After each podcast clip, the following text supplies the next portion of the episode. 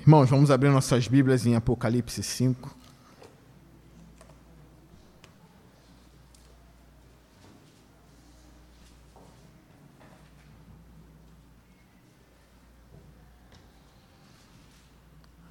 Toda quarta-feira estamos estudando o livro de Apocalipse. Vamos dar continuidade. E nós vamos até o capítulo 22. Nós vamos acabar esse livro aqui, se Deus quiser. Capítulo 5 de Apocalipse. Vamos ler o texto que diz assim: Então vi na mão direita daquele que está sentado no trono um livro em forma de rolo, escrito de ambos os lados e selado com sete selos. Vi um anjo poderoso proclamando em alta voz: Quem é digno de romper os selos e de abrir o livro? Mas não havia ninguém, nem no céu, nem na terra, nem debaixo da terra, que pudesse abrir o livro ou sequer olhar para ele. Eu chorava muito porque não se encontrou ninguém que fosse digno de abrir o livro e de olhar para ele. Então um dos anciãos me disse: Não chore. Eis que o leão da tribo de Judá, a raiz de Davi, venceu para abrir o livro e os seus sete selos. Depois vi um cordeiro que parecia ter estado morto em pé no centro do trono, cercado pelos quatro seres viventes e pelos anciãos. Ele tinha sete chifres e sete olhos, que são os sete Espíritos de Deus enviados a toda a terra. Ele se aproximou e recebeu o livro da mão direita daquele que estava sentado no trono. Ao recebê-lo, os quatro seres viventes e os vinte e quatro anciãos prostraram-se diante dele do cordeiro.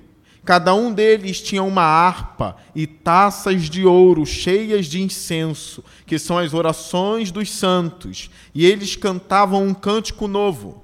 Tu és digno de receber o livro e de abrir os seus selos, pois foste morto e com teu sangue compraste para Deus gente de toda tribo, língua, povo e nação Tu os constituíste reino e sacerdotes para o nosso Deus, e eles reinarão sobre a terra.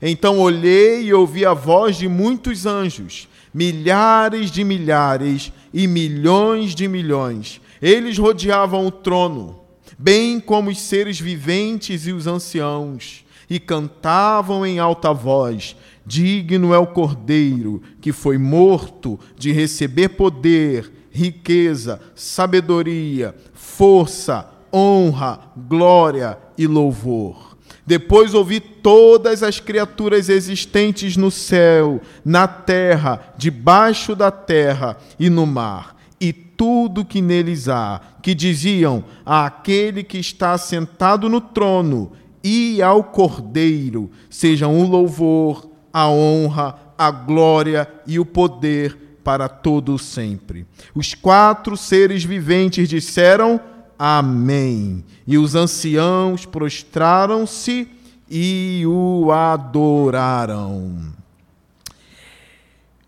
Os estudiosos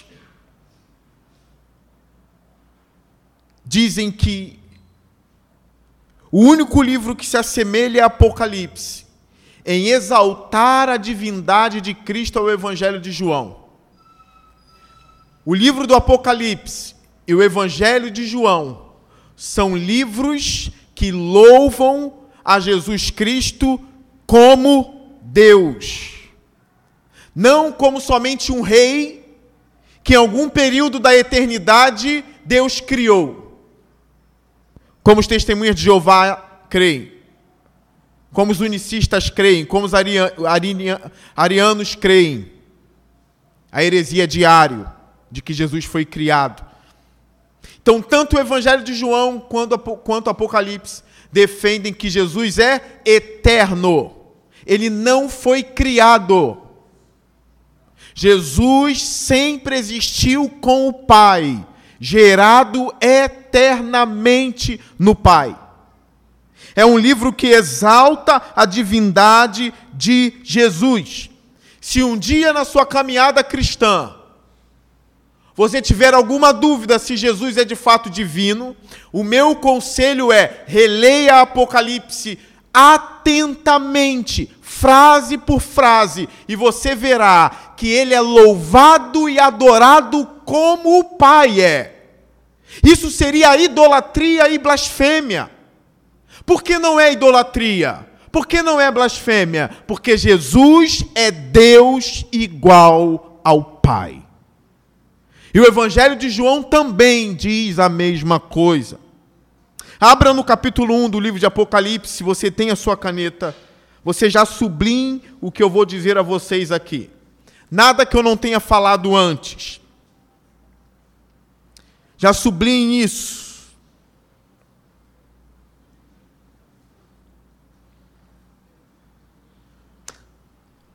Capítulo 1 de Apocalipse. Dê uma olhadinha no versículo 8.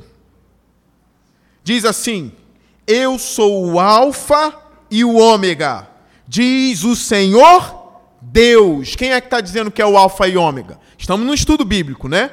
Você pode interagir comigo à vontade. Quem é o Alfa e Ômega? É Deus. Deus é o Alfa e Ômega. O que é, o que era e o que há de vir, o Todo-Poderoso. Os unicistas, ou seja, que não creem que Jesus é o Deus poderoso, eles têm uma maneira muito peculiar de comparar o Pai com Jesus. Primeiro, que eles não usam o termo Pai. Eles dizem assim: Jesus, ele é Rei dos Reis, mas ele não é o Deus Todo-Poderoso. É o que eles dizem. O Deus Todo-Poderoso é somente Jeová é o único. E é o único que recebe adoração em toda a Escritura. Então aqui a gente está falando do Deus Todo-Poderoso, que é o Alfa e o Ômega. Mas agora o que Jesus diz sobre ele mesmo? Eu não vou passear de livro para livro. Eu vou ficar só em Apocalipse. Ainda no capítulo 1, olha o que Jesus diz. Capítulo 1, essa minha Bíblia é nova, a página está grudada. Versículo 17. Diz assim: Quando o vi, caí aos seus pés como morto, quando João viu Jesus. O texto continua. Então ele colocou sua mão direita sobre mim e disse: Não tenha medo, eu sou o primeiro e o último. Sou aquele que vive, estive morto, mas agora estou vivo para todo o sempre e tenho as chaves da morte e do Hades. Então olha aqui para frente. Olha aqui para frente. Eu sou o primeiro e o último. O que o Deus Todo-Poderoso disse um pouco acima? Eu sou o Alfa e o Ômega. A primeira letrinha do alfabeto grego e a última, o primeiro e o último. Jesus arroga esse termo para si mesmo. Nenhum anjo do céu faria isso. Nenhum outro ser faria isso. Só Jesus faria isso. Por quê? Porque ele é Deus como Deus. Ele é da mesma natureza do Pai. Isso vai ser comum no livro de Apocalipse. Ele dividindo louvores com Deus. Deus é adorado, o Cordeiro também. Deus é louvado, o Cordeiro também. Então, o capítulo 5 de Apocalipse tem sido chamado pelos estudiosos de adoração ao Cordeiro. A hora que o Cordeiro recebe a adoração de todos os que há no céu, na terra e debaixo da terra.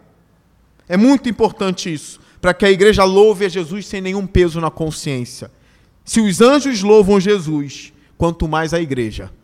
Se os anjos bradam de alegria diante de Jesus, quanto mais a igreja.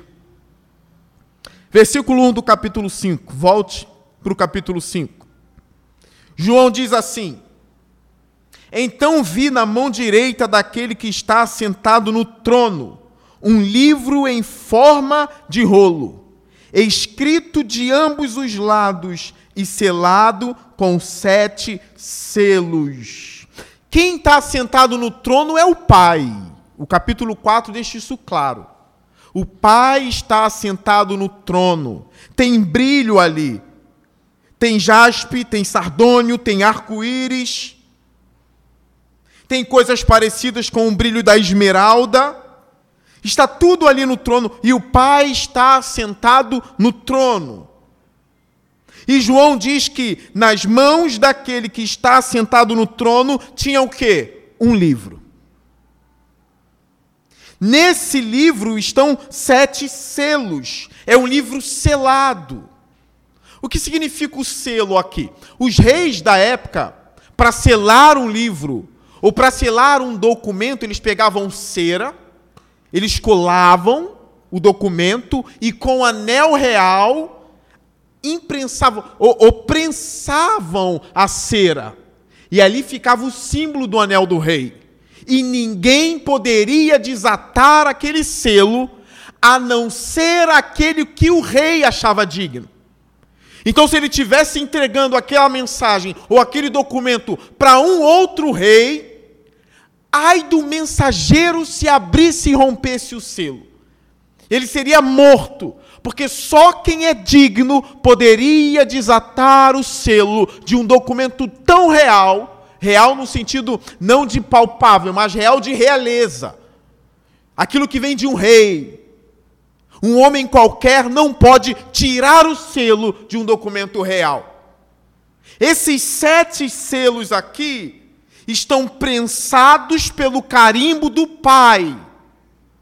Ninguém pode desatar esses selos. Ninguém pode tirar e ler o que está escrito nesse livro. Nada e nem ninguém. Uma outra informação aqui importante é que normalmente esses rolos Lembra? Não são livros assim. Quando fala quem é digno de abrir o livro, não é um livro assim, é um rolo. E os estudiosos dizem que o rolo daquela época, às vezes, tinha um tamanho de 10 metros. Se carregava assim. E você abria ia lendo, ele era maior que uma cobra sucuri. Que é a maior, deve ter mais ou menos 6 metros, encontrada no Brasil. Era um rolo imenso, de 10 metros. Agora imagine esse que está nos céus. Então repara, está nas mãos do Deus Todo-Poderoso, do Pai, e selado com sete selos. Olha o versículo 2. Vi um anjo poderoso proclamando em alta voz: Quem é digno de romper os selos? Lembra do que eu disse? Há pouco tempo. Só quem é digno pode desatar o selo de um documento da realeza. E o anjo dizia em alta voz: Quem é digno de romper os selos e de abrir o livro? Não é livro, está traduzido como livro, é rolo. E é escrito na frente e por trás. Ju, coloca o texto que eu te enviei aqui para a gente ter uma ideia do que significa esse livro. Provavelmente, qual é o conteúdo desse livro? O estudioso chamado William Hendrickson coloca dessa forma. Na mão direita do pai está um rolo, um pergaminho, tá bom? Um pergaminho, um rolo.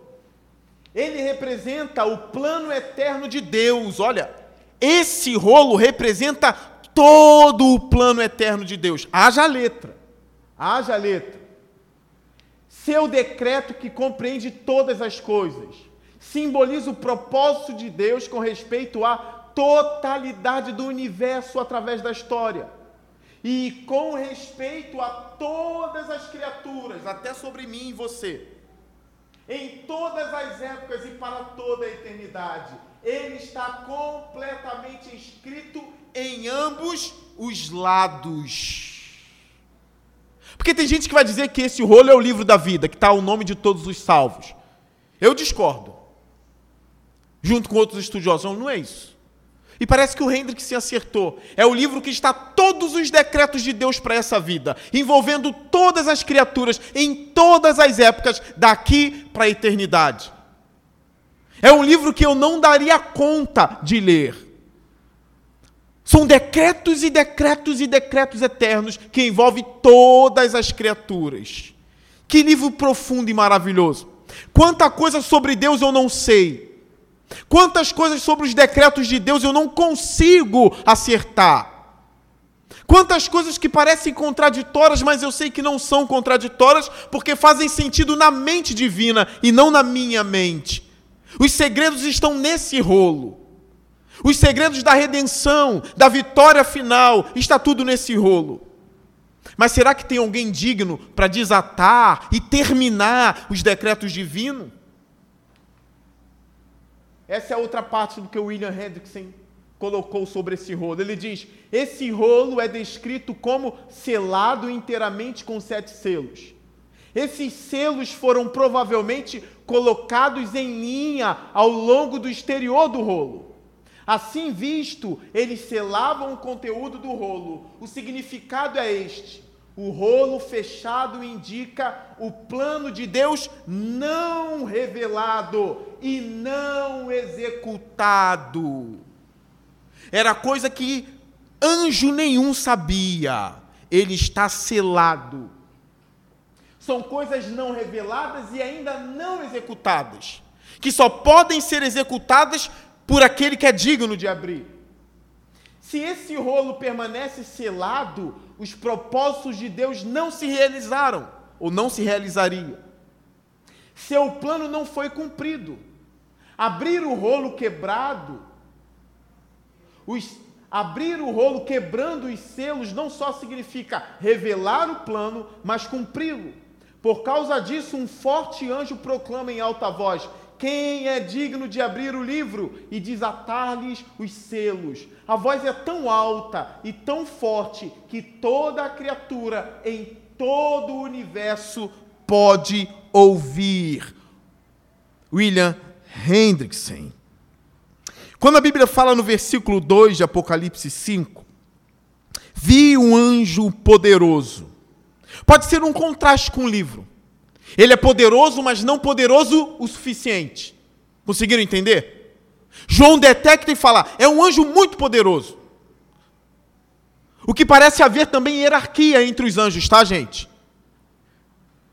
Porque tem gente que vai dizer: não, não tem hierarquia entre os anjos. Tem hierarquia, tem ordem. Tem autoridades, tem tronos, tem soberanias nos céus.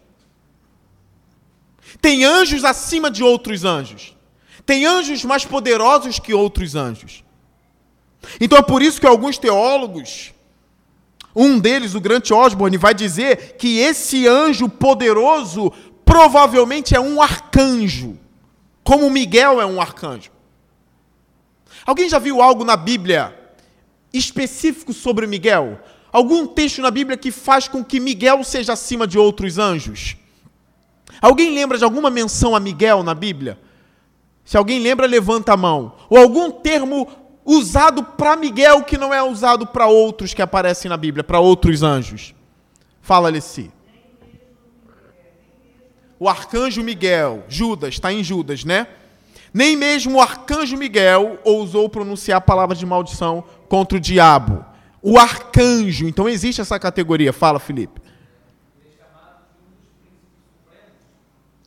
Ele é chamado de príncipe supremo, príncipe dos príncipes no livro de Daniel. Então tem essa hierarquia. Então, quando o Apocalipse diz assim, João diz: Vi um anjo poderoso. Os estudiosos dizem: Olha, provavelmente ele está falando de um arcanjo. Ele é muito poderoso. Poderoso para enfrentar o dragão, e nós vamos ver mais para frente. Mas ele não tem poder e nem dignidade para quebrar os selos desse rolo. Olha isso.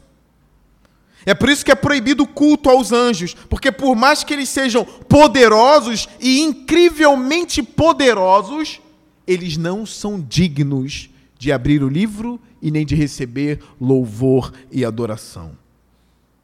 Então o anjo grita em alta voz: Quem é digno de romper os selos e de abrir o livro? Versículo 3 mas não havia ninguém, nem no céu, nem na terra, nem debaixo da terra, que pudesse abrir o livro ou sequer olhar para ele. Pode surgir um questionamento assim: não havia ninguém no céu digno de abrir o livro, mas o Pai não estava no trono? Ele não estava no céu, então nem o Pai é digno de abrir o livro? Repara, é, é, é, essa pergunta nem poderia existir. Porque foi o pai que selou o livro. Ele já sabia o conteúdo do livro, foi ele quem escreveu aquilo ali. Ninguém é digno de abrir o livro que o pai escreveu, que o pai conhece, que o pai decretou e o pai selou o livro. Então o pai não está nessa conta, entende? Ninguém é digno de abrir o livro que o pai selou. Então não adianta vir nenhum espertinho dizer, nem o pai é digno. É óbvio que ele é digno, ele, ele, ele que selou. Foi ele que trancafiou esse livro. João viu que não havia ninguém ali digno para fazer isso. Verso 4, versículo 4. Eu chorava muito, porque não se encontrou ninguém que fosse digno de abrir o livro e de olhar para ele. Por que, que João chorou? Porque ele estava vendo ali que não havia ninguém para executar e terminar os decretos de Deus. Ele chorou porque se importava com a consumação de todas as coisas. Ele chorou porque se importava com o fim dos tempos e com a vitória da, da igreja e dos santos. João demonstra aqui uma emoção que muitos crentes não têm mais hoje. João demonstrou aqui um sentimento que muitos crentes não demonstrariam se descobrisse que não havia ninguém para abrir o livro. Porque para muitos crentes tanto fez quanto faz. Não esperam mais nem o Senhor vir em glória dos altos céus. João chorou porque ele se importava com o cumprimento dos planos divinos. E ele queria alguém para consumar todas essas coisas. E quando o texto diz que ele chorava muito, ele soluçava de chorar. Era de tristeza, porque ele queria que tudo isso se consumasse. Aqui é para a gente fazer uma reflexão com nós mesmos. Quanto tempo tem que a gente não chora pelas coisas do Senhor?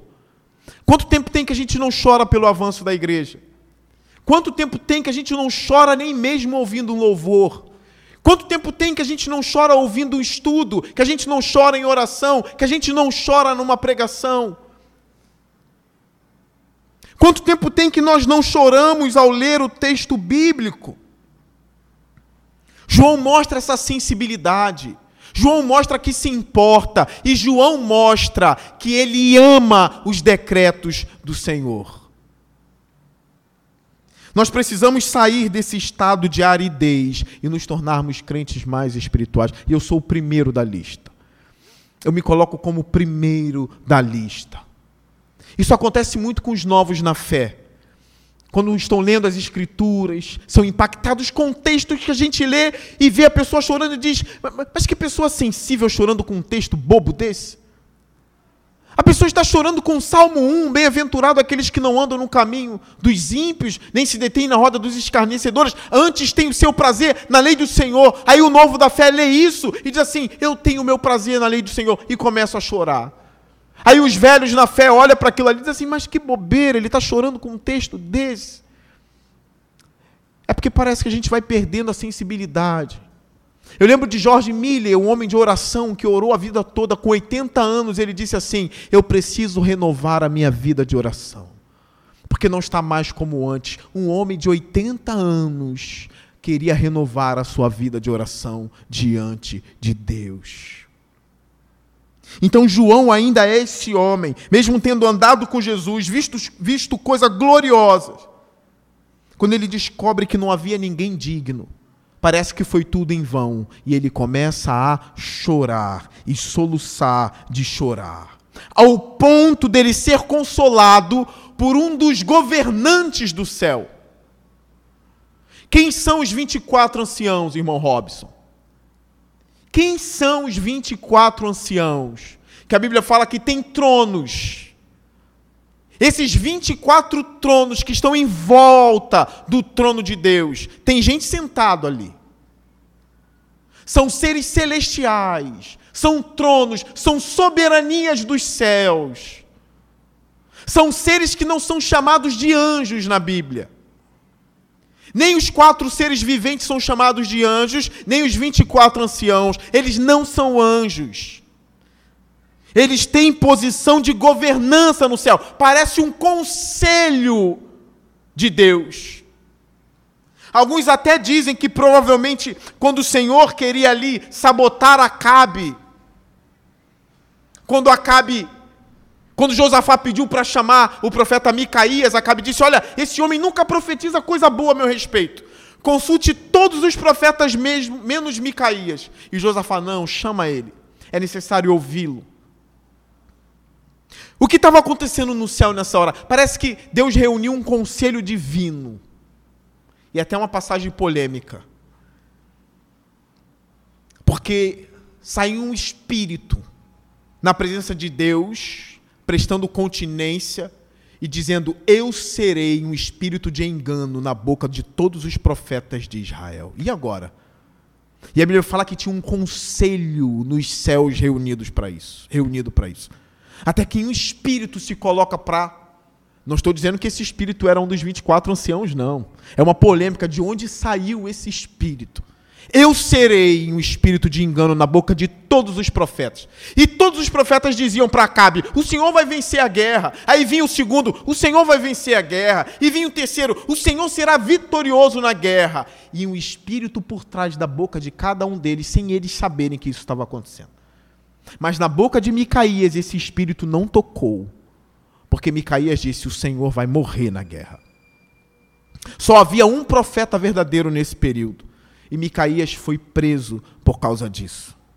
Então alguns dizem: Olha, há um conselho no céu, e provavelmente esses 24 anciãos fazem parte desse conselho. O termo provavelmente é importante aqui, porque não dá para cravar que é, tá bem? Mas eles têm tronos e soberanias ali. Um deles, no versículo 5, diz assim: Então um dos anciãos me disse, um dos 24, parou para falar com João, e ele disse assim: Não chore. Eis que o leão da tribo de Judá, a raiz de Davi, venceu. Como ele sabe disso? Ancião aqui no grego é presbítero. É óbvio que não é um presbítero da igreja que está ali. Significa cães brancas, sabedoria. Sabedoria dos céus.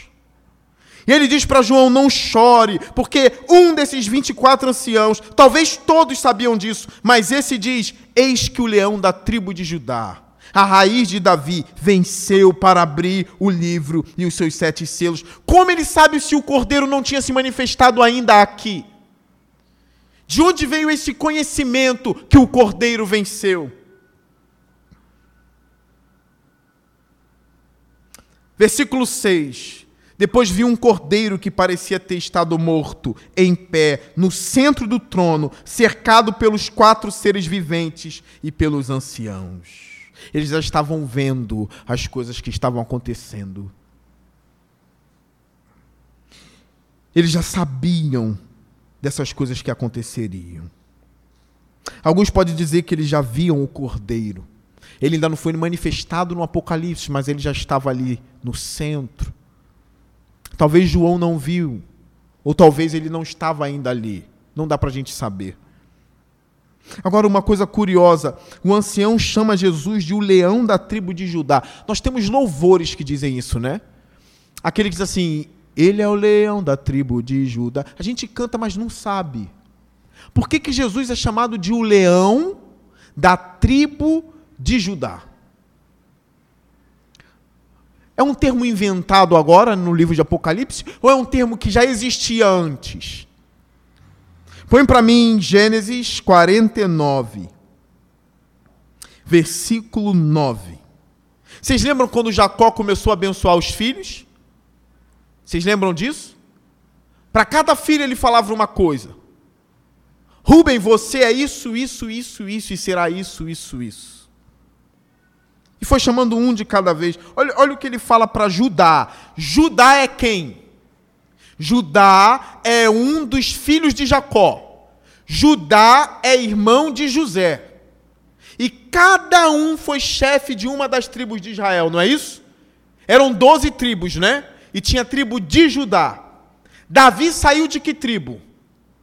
Davi. Judá. O pai dele Jessé, Judá. E Jesus é de que tribo? Judá. Jesus não faz parte da genealogia de Davi, ou Davi não faz parte da genealogia de Jesus? Olha o que está escrito aqui em Gênesis 49, 9. Deixa eu botar um pouco antes. Judá, 49, 8, tá? Judá, seus irmãos o louvarão, sua mão estará sobre o pescoço dos seus inimigos, os filhos de seu pai se curvarão diante de você. Está falando isso para Judá. Olha o 9. Judá é um leão. Olha isso. Então a tribo representava um leão. Judá não é um lobinho. Judá é um leão novo. Você vem subindo, filho meu. Depois de matar a presa, como leão, ele se assenta e deita-se como uma leoa. Quem tem coragem de acordá-lo? O cetro não se apartará de Judá. Olha isso, é uma promessa. É uma bênção de Jacó sobre Judá. Nem o bastão de comando de seus descendentes, até que venha aquele a quem ele pertence, e a ele as nações obedecerão. É daqui que sai o título de Jesus como leão da tribo de Judá, a qual Judá pertence a qual todas as nações se dobrarão diante dele. É uma promessa bíblica. Então Jesus ele é chamado de leão, porque leão era o símbolo da tribo de Judá. Leão da tribo de Judá. Agora, um outro termo que aparece em Apocalipse 5, volte para lá, no versículo 5. Um outro termo. Leão da tribo de Judá e a raiz de Davi venceu para abrir o livro e os seus sete selos. Põe para mim Isaías 11, 1 e 2. Vai anotando. Eu coloco bem embaixo dos termos, eu abro um parênteses, puxo uma setinha da tribo de Judá e ponho Gênesis 49, 9. Na raiz de Davi, eu abro um parênteses, ponho Isaías 11, 1 e 2. Puxo uma setinha para eu lembrar a referência. Olha o que diz Isaías 11, 1. Um ramo surgirá do tronco de Jessé. Quem é Jessé aqui? Quem é Jessé? Pai de Davi. Um ramo surgirá do tronco de Jessé. E das suas, qual é a palavrinha que está aqui? Raízes brotará um renovo. O Espírito do Senhor repousará sobre ele. Onde está essa cena nas Escrituras? do Espírito repousando sobre alguém. Onde está essa cena? Aparece em Gênesis 1, né? E o Espírito do Senhor pairava sobre a face das águas, não é isso? Qual é outro lugar que isso aparece? João Batista. Eu via o Espírito descendo como pomba, não é? Sobre o Cordeiro de Deus. Então aqui, ó, o Espírito do Senhor repousará sobre ele, o Espírito que dá sabedoria e entendimento, o Espírito que traz conselho e poder, o Espírito que dá conhecimento e temor, repousará na raiz de Davi. É por isso que, deixa aqui, deixa congelado esse texto. É por isso que o ancião chama ele de o leão da tribo de Judá. Hoje você sabe o que isso significa. E o chama de a raiz de Davi. E hoje você sabe o que significa. O Espírito está se repousando sobre ele. Olha o que tem: sabedoria, entendimento. O Espírito que traz conselho, que traz poder que dá conhecimento e temor do Senhor. Volta para Apocalipse 5, 6.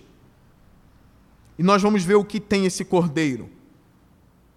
Depois vi um cordeiro, agora ele começa a ver o cordeiro, que parecia ter estado morto em pé, no centro do trono. Alguns estudiosos discordam, parece que ele se sentou no mesmo trono do Pai, é um trono grande que cabe os dois, e ele está sentado à destra. E outros vão dizer que não, ele está no centro, na frente do trono e no meio dos quatro seres viventes e no meio dos anciãos. Aí tem uma divergência. Depois vi um cordeiro que parecia ter estado morto em pé no centro do trono, cercado pelos quatro seres viventes e pelos anciãos. Ele tinha o que? Sete chifres e sete olhos, que são os sete Espíritos de Deus enviado a toda terra. Essa visão é simbólica, irmãos. Jesus não está na glória agora como um cordeiro, com patas de cordeiro andando com sete chifres e sete olhos. O nosso desafio em Apocalipse é ver o que é simbólico e o que é o literal. Essa visão parece bem simbólica mesmo. O que significa sete chifres? Chifres nessa literatura, na leitura apocalíptica, significa poder. Grava isso. No Brasil significa traição, significa corno. Na Bíblia é poder. É diferente, viu como a cultura muda as coisas? Esse cordeiro tem sete chifres, é a perfeição do poder no cordeiro. Normalmente o número sete está ligado à perfeição. Os sete Espíritos de Deus é o Espírito Santo, a natureza perfeita do Espírito Santo. Agora, o cordeiro aparece com sete chifres, que significa poder. Aí aqui os estudiosos já começam a dizer: olha, o cordeiro tem força, poder, e olha agora, e tem onipotência. Porque sete é poder perfeito. Mas só Deus tem onipotência. Parece que o descortinado do livro de Apocalipse começa a mostrar o cordeiro como Deus. Ele tem atributo divino sete chifres, onipotência. Olha agora, sete olhos, que são os sete espíritos. Ele é tomado pela perfeição do Espírito Santo. Como Isaías disse, que o Espírito repousa sobre ele. E esses sete olhos significa onisciência, cheio da plenitude do Espírito do próprio Deus. Sete, perfeição. Sete olhos é a perfeição da onisciência no Cordeiro. Eu não posso deixar de colocar esse texto aqui, mesmo vocês conhecendo, mas se alguém não conhecer, eu vou colocar e você sublinha Colossenses 2:9. Olha o que fala sobre Jesus. Eu tenho estudado um pouco sobre cristologia, a natureza divina do Filho de Deus. E esses textos têm ficado preciosos para mim, mesmo eu já conhecendo eles há anos. Ó, Colossenses 2,9. Não abra, só coloque aí do lado. Pois em Cristo habita corporalmente o que? Toda a plenitude da divindade. Sete olhos, que são os sete espíritos, sete chifres, onipotência.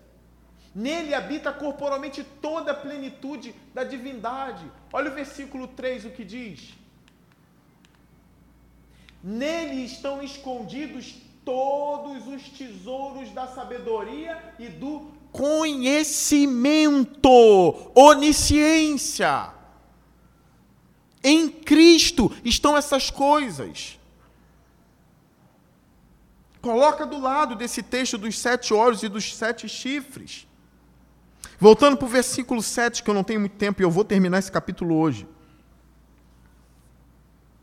Versículo 7 de Apocalipse 5 diz assim: Ele se aproximou e recebeu o livro da mão direita daquele que está sentado no trono. Eis a pergunta: quem é digno de receber? O cordeiro se aproximou, é o que faz dele não estar sentado ali no trono, ele está se aproximando do Pai e recebeu o livro da mão direita daquele que estava sentado no trono.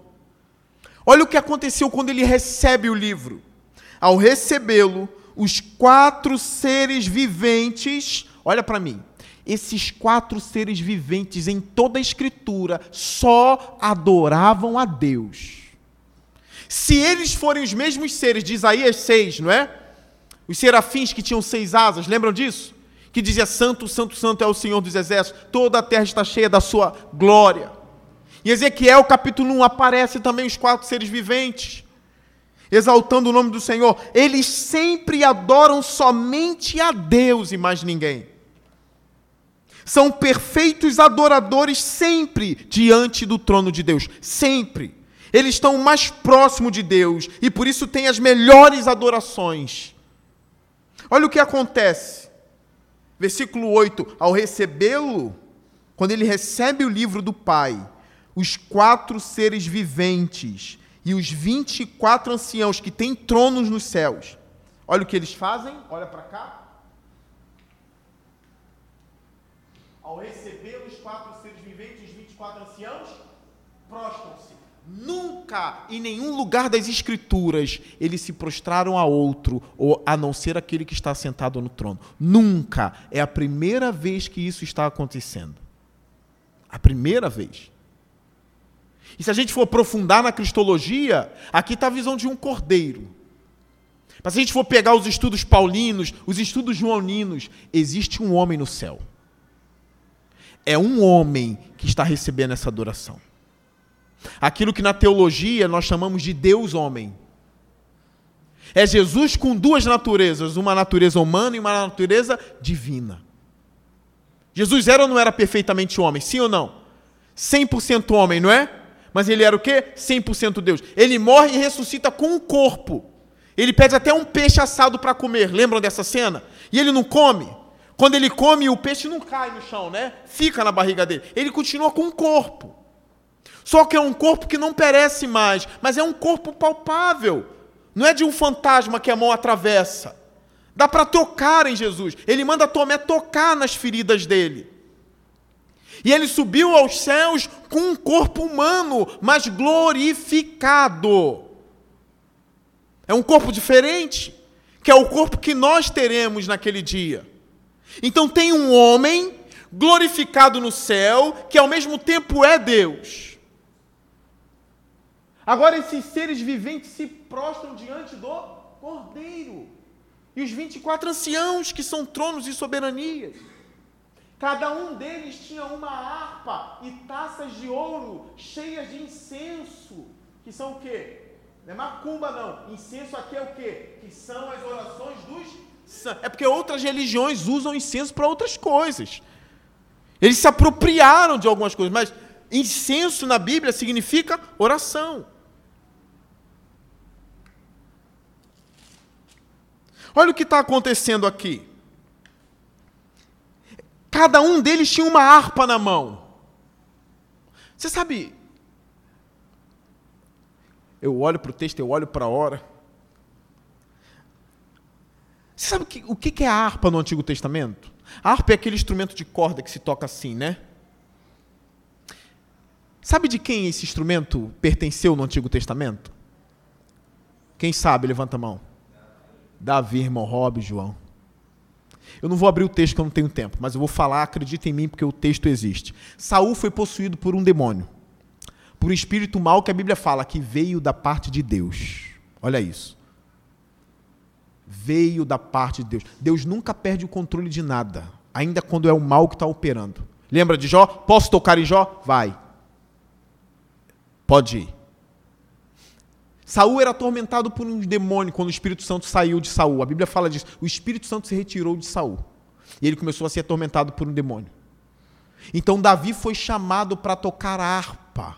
E a Bíblia fala que quando Davi tocava a harpa, Saul era livre daquele espírito. Era o instrumento de Davi.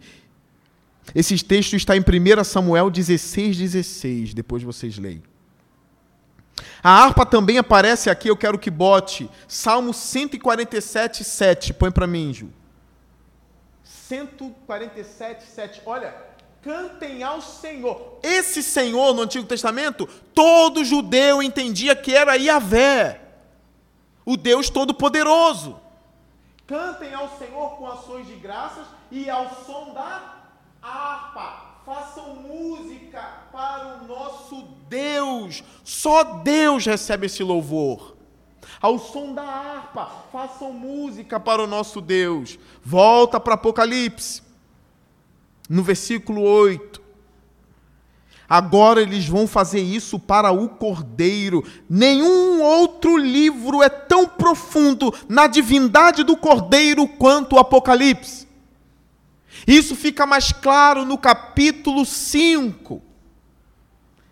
Só um cego, ou um tolo, ou um burro não consegue perceber que o nome disso é adoração.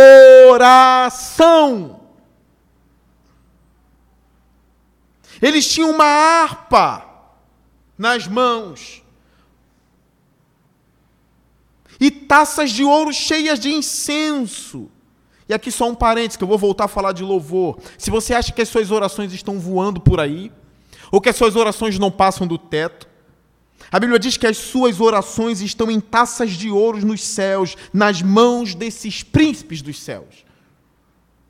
Taças de ouro cheias de incenso, que são as orações dos santos. A minha oração não foi atendida, ela está numa taça de ouro nas mãos dos príncipes dos céus. Elas foram colhidas sim, e elas são preciosas para Deus. Deus não joga a oração dos santos fora, ele guarda numa taça linda e preciosa. É bom saber que várias de minhas orações estão nesse lugar, guardada e tão guardada, num lugar tão bonito, em mãos seguras. Versículo 9.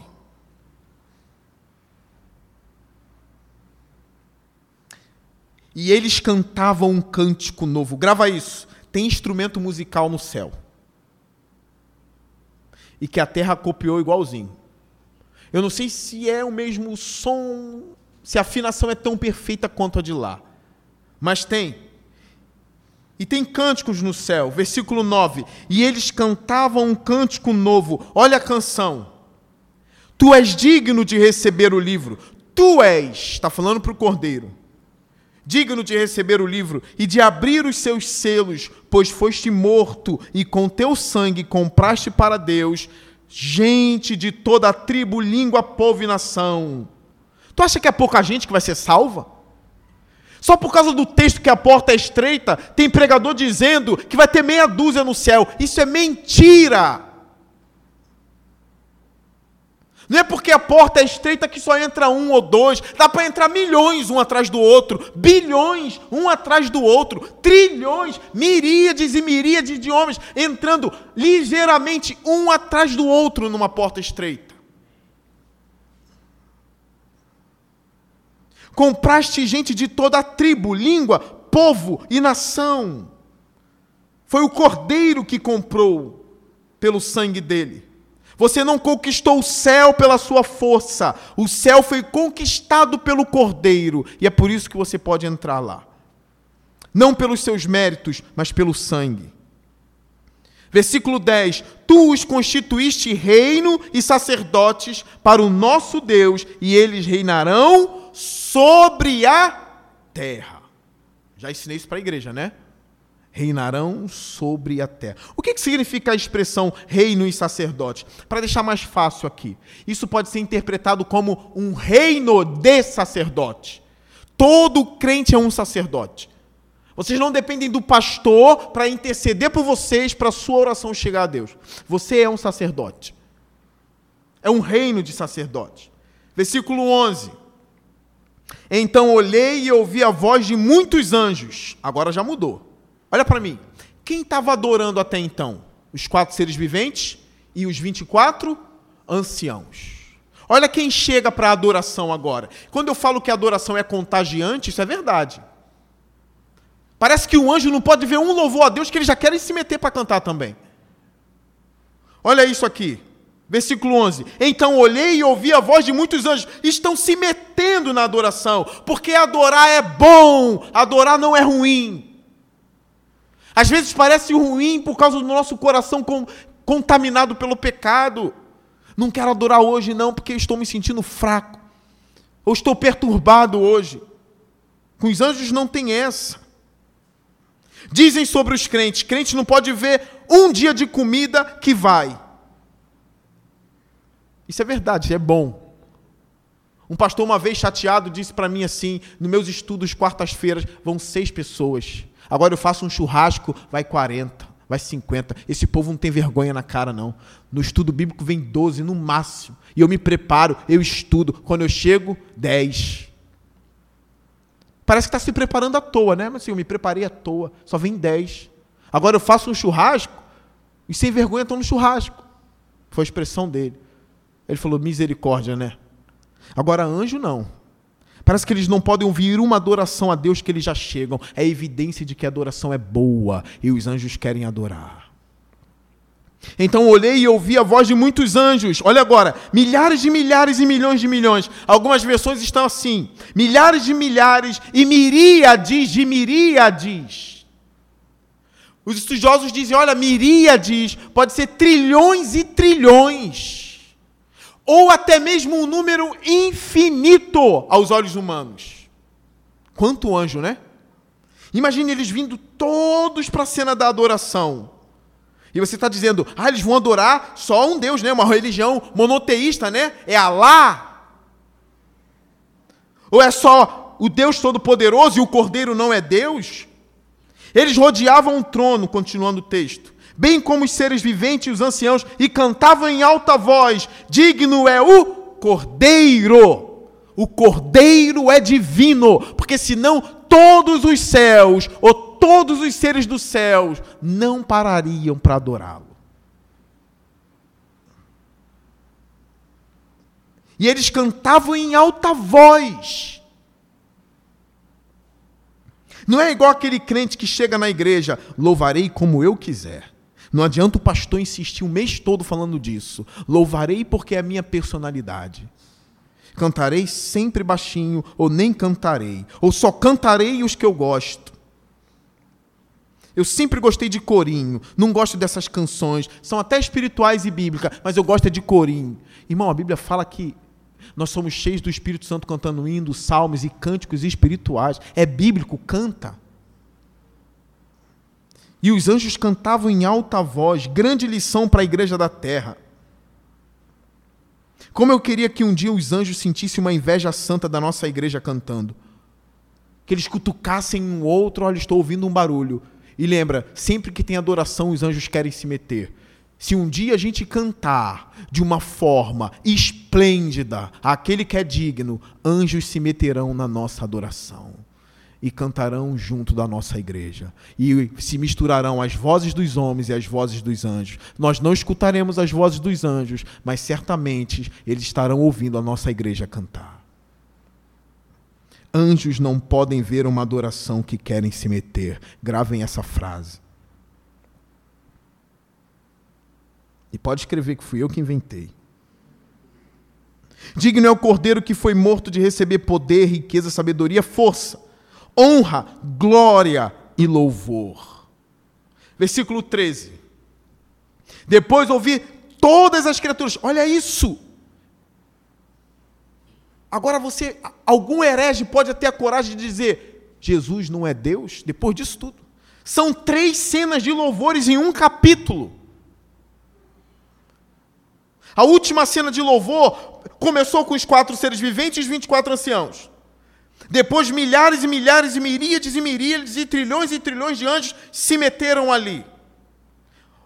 Olha o novo grupo que chega para cantar. Depois ouvi todas as criaturas existentes no céu, na terra, debaixo da terra e no mar.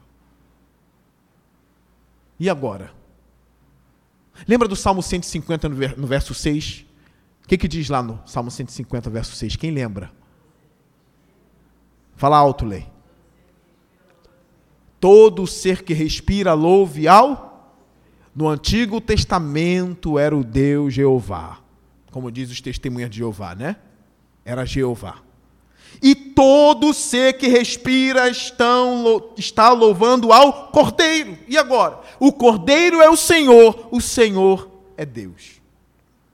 Depois ouvi todas as criaturas existentes no céu, na terra, debaixo da terra. Alguns dizem que debaixo da terra significa o Hades, lugar dos mortos, que os mortos ressuscitarão e cantarão ao Cordeiro. Ou alguns dizem que debaixo da terra pode ser o abismo, onde estão até espíritos caídos. Difícil eles louvarem também, né?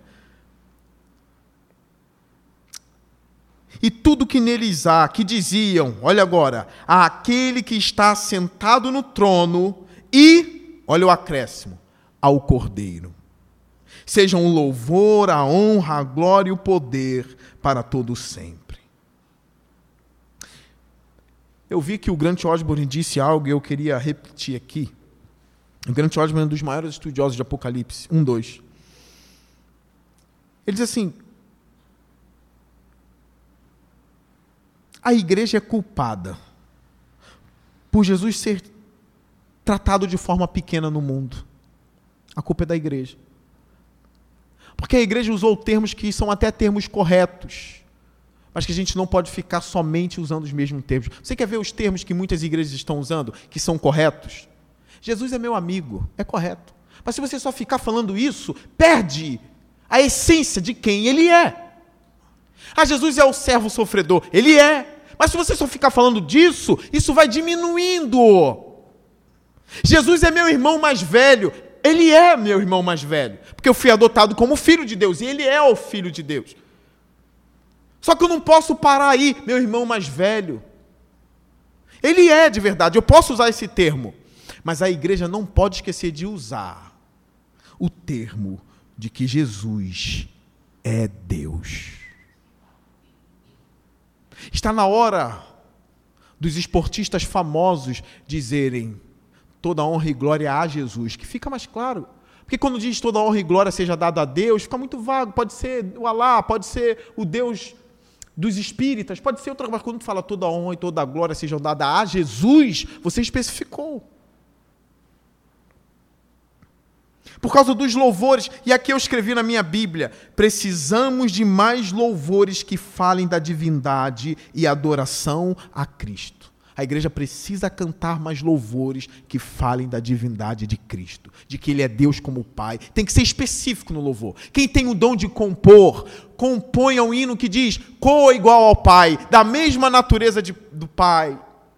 Mesmo sendo Deus como Pai, se esvaziou como está em Filipenses 2. O último texto da noite, versículo 14. Os quatro seres viventes disseram, depois de toda essa adoração, olha o que os quatro seres viventes disseram: Amém. Não é o que a igreja faz quando a gente canta? Está faltando falar só agora no final das pregações, né? No pastor fala que o cordeiro tem que se adorar, está faltando a igreja dizer? Amém. Isso é bíblico, está aqui. Amém. Enquanto os seres viventes disseram amém, os anciãos fizeram o quê?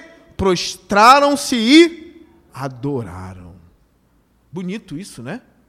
Adoraram ao Cordeiro. A expressão amém normalmente é usado para o fim de uma adoração ou para o fim de uma oração.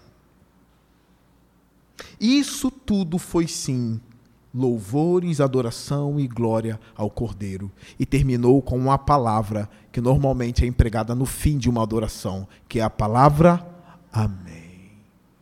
Eu quero fechar o estudo de hoje com vocês, lendo o texto de João, capítulo 1, e aqui a gente fecha. Põe para mim, por favor.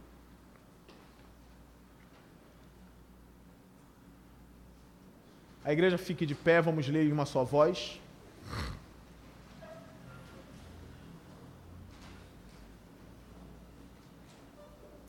No já, nós vamos ler de uma só voz, com voz forte, igual a dos quatro seres viventes. Por favor. Eu tenho pedido isso à igreja há muito tempo. Voz forte. Vamos. No princípio era aquele que é a palavra. Ele estava com Deus e era Deus. Vamos de novo, mais uma vez? No princípio era aquele que é a palavra. Ele estava com Deus e era Deus. Vamos aplaudir o nosso Senhor Jesus.